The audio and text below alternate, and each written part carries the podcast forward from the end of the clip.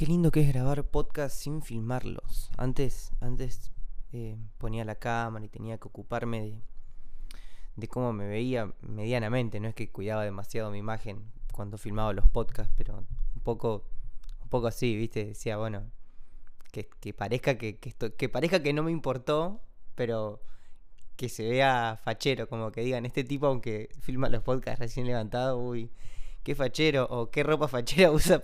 Siempre elegí el mejor pijama, ¿viste? Todos sus pijamas eran facha. Nada, qué sé yo. Eh, ahora estoy, me levanté en calzoncillos y dije, tengo algo para decir.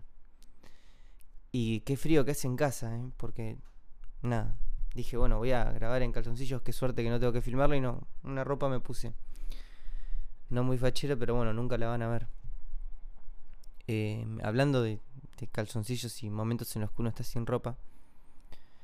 Estaba duchándome ayer. Desde ayer que tenía ganas de grabar este podcast y dije, y tenía un montón de cosas para hacer. Y digo, lo tengo que grabar antes de que se me. antes de que se me vaya la idea. Pero como toda idea poderosísima, ¿viste? Cuando el podcast viene cargado de, de mucha. de mucho insight, de mucha. de mucha verdad. Verdad mía, ¿eh? Pero como que te viene algo que vos decís, che, creo que esto es cierto y lo tengo que decir. No se va, no se va, no se va. Me ha pasado que. Hay, hubo podcasts muy buenos que dije, bueno, los tengo que grabar ya antes de que se me olvide. Eh, pero para mí, los podcasts que más me gustan son los que capaz, no sé, andaba de viaje, o tenía shows, o tenía ensayos, o tenía que grabar, o tenía cosas para hacer. Y, y no hacía tiempo de, sentarme a grabarlo tranquilo y pasaban dos semanas y la idea seguía intacta. Me sentaba y pasa. Eso es, para mí es la señal de que una idea es poderosa. Me estaba duchando ayer. Yo tengo pensando en mi mejor amigo. O sea, eso, eso raro, pero se entiende. Uno divaga cuando se ducha. Y me acordaba de mi mejor amigo, Mateo, que está estudiando en, en- en Estados Unidos. Y caí en la cuenta de hace cuánto no lo veo. Y me resultó muy fuerte pensarlo. Porque realmente hace mucho que no lo veo. Y, y digo, qué loco primero cómo la cotidianidad y cómo el, ap- el apuro y la, rutina te, desconectan. Porque habían pasado meses y meses y capaz con una o dos llamaditas por semana uno se anestesia de esa compañía que ya no tiene como lo es Mateo que es mi hermano mi hermano del alma pero después pensaba qué es lo que hace a Mateo mi mejor amigo y después de esa pregunta hice lo que se llama doble clic es un recurso que, aprendí en, en, coaching no, no no me recibí de coach pero hice un par de cursos vinculados a eso. Dice, bueno, ¿qué te pasa? Me pasa esto. Doble clic, en el sentido de que, bueno, metete para adentro. La pregunta original era, ¿qué es lo que hace Mateo, mi mejor amigo? Le hice doble clic y pensé, ¿qué es lo que me hace amarlo? ¿Cómo sé que lo amo? ¿Cómo sé que lo amo a Mateo? Porque yo alego que lo amo. ¿Es cierto, Oski? ¿Cuántas veces en la adolescencia dijiste te amo? No es por no perdonarte y ya sabemos que... Pero... ¿Cuántas veces en la adolescencia le dijiste a una, a una, a una chica te amo y, y capaz no lo sentías? Capaz estabas, no sé, endulzado con, con el momento, con el romanticismo hollywoodense que querías vivir y, lo proyectaste ahí. ¿Qué, qué, ¿Qué hace esto distinto? ¿Por qué el amor a tu amigo sí es verdadero? Y le di vueltas mientras me duchaba esa cuestión. Porque digo, es cierto, y si no lo amo, y si, y si me conviene, o sea, si, si, si a través de su amistad me da el amor y la aprobación y la contención que necesito, y a cambio de esa contraprestación es que mi cerebro le da a él lo suficiente como para mantener eso, ese, ese flujo de, de, cariño y gratificación que, recibo de su parte, ¿Cómo sé que, que lo amo? ¿Cómo sé que lo amo? Y solté la pregunta, me puse a lavarme los dientes, porque yo me lavo los dientes adentro de la ducha, y lo entendí, o por lo menos llegué a una conclusión suficientemente fuerte como para decir, wow, creo que, creo que llegué a algo. Yo sé que amo a Mateo porque aunque hoy Mateo me hiciera algo horrible, aunque Mateo traicionara nuestra amistad de la peor manera que se me ocurra, yo lo seguiría amando. Porque es mucho lo que vivimos. Es mucho lo que representa en mi corazón. Es mucho lo que nuestro camino recorrido me hizo entender sobre mi propia capacidad, sobre mi propio, mi propio ser. Su compañía me sirvió de espejo y me, y me hizo ver cosas de mí, atributos de mi ser, que no hubiera podido descubrir de no haber sido por, por su presencia en mi vida. Entiendo a, entiendo a Mateo como, como un ser muy importante, a través del cual amplié de manera tremenda, gigante, mi autoconocimiento. No me quiero ir, no, no quiero ser ¿Viste cuando el filósofo usa palabras, incurre en demasiados tecnicismos para, para siempre, para, que no, o sea, para, para que sea correcto lo que dice? Ahora voy a, voy a apelar a, ser más coloquial, quizás no es tan perfecto, pero quiero que se entienda, ¿viste? Yo sé que amo a Mateo, porque Mateo me podría hacer pelota con algo ahora y yo lo y yo seguiría diciendo, loco, qué lindo que conocí a este tipo. Qué lindo que esta persona estuvo en mi vida. Gracias, destino, gracias casualidad, por haberme puesto a este tipo que me mostró tantas cosas de mí.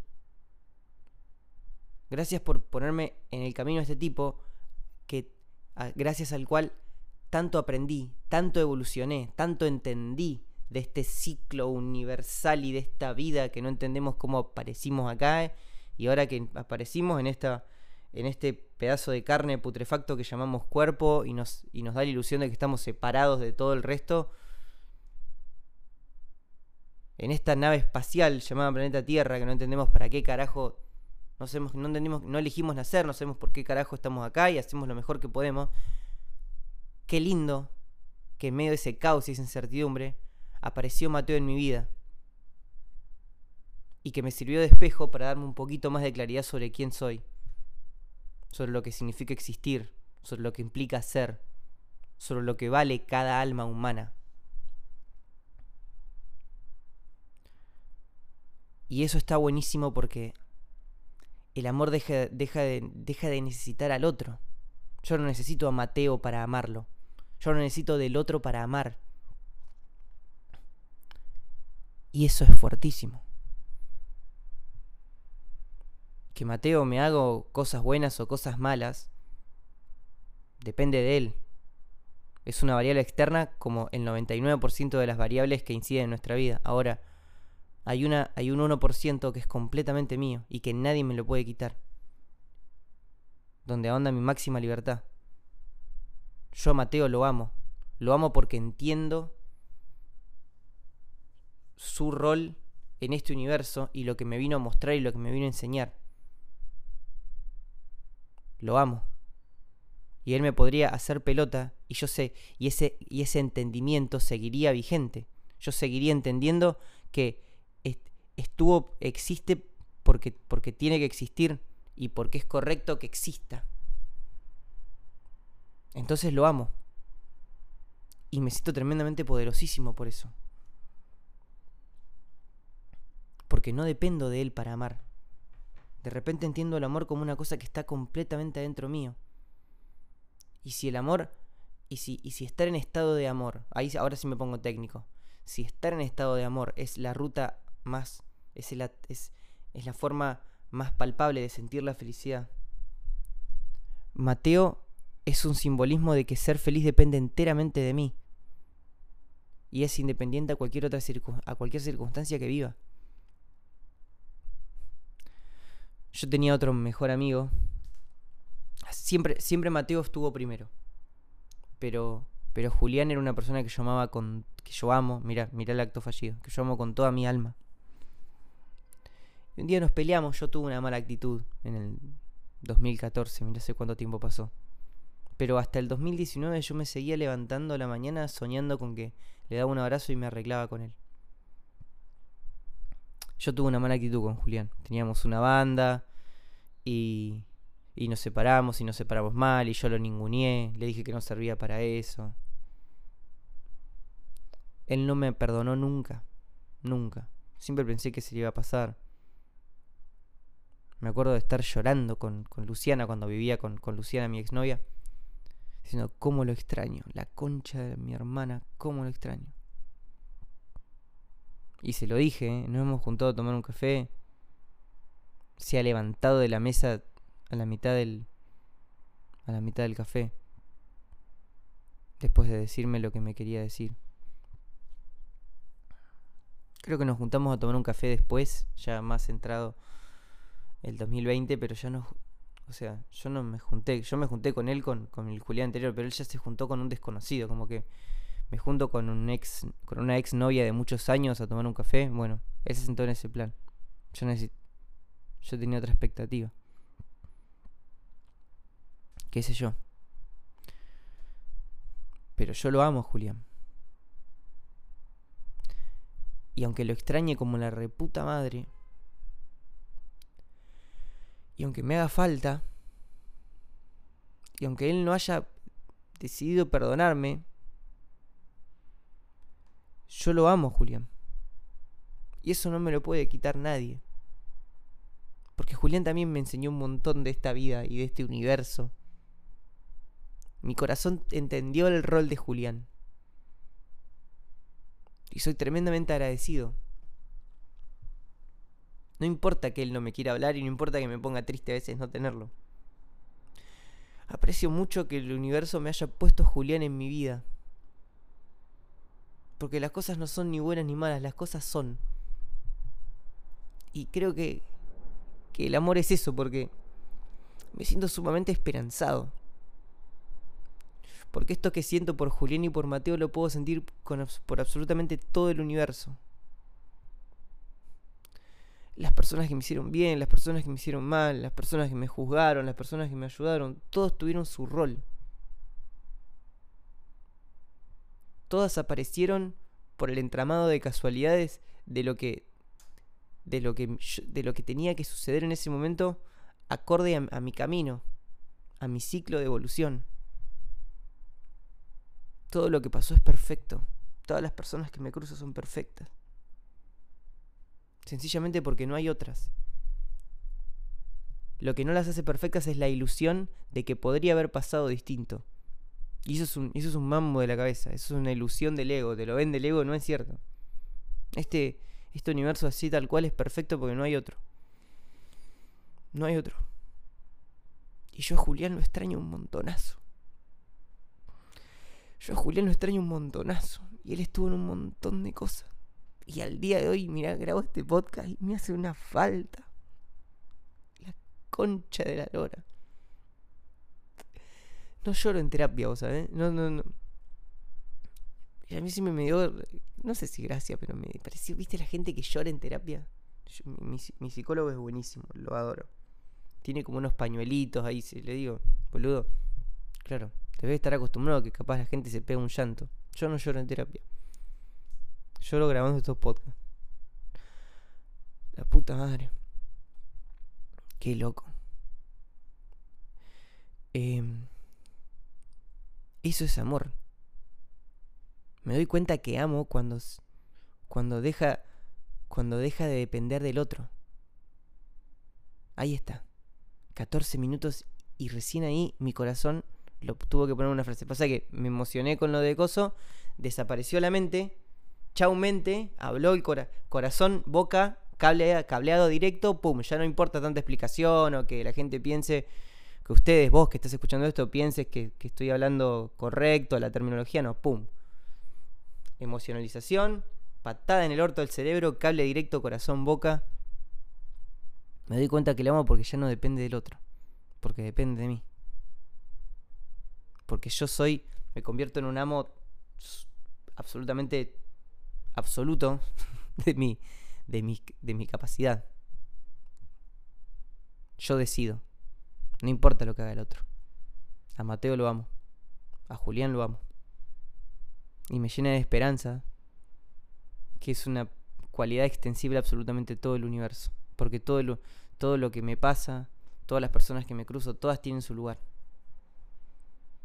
Y todas me enseñaron lo que me tenían que enseñar, porque si no, hubiera pasado diferente. Todo lo que sucede es perfecto, porque si no sucedería diferente. Y eso es amor.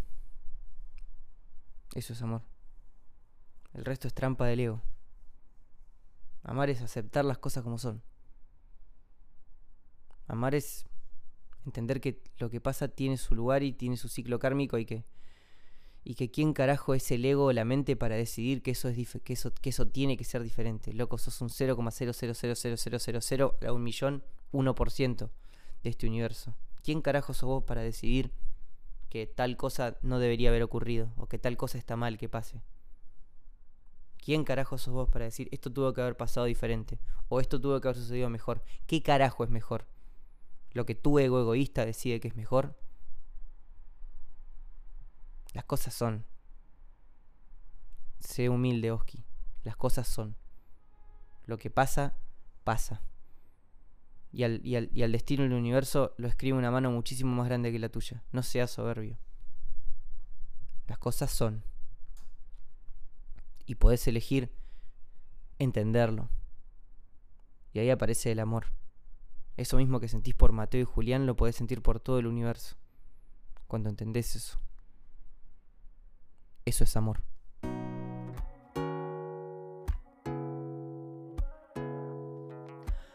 Hola Che, me llamo Oski BLK, soy cantante, compositor y un lector muy reflexivo. Siento que consigo darle un significado positivo a todo lo que me pasa, ya sea bueno o malo, cuando lo transformo en palabras que me sirven a mí y a vos que me escuchás a estar mejor. Gracias por tu compañía en esta ocasión.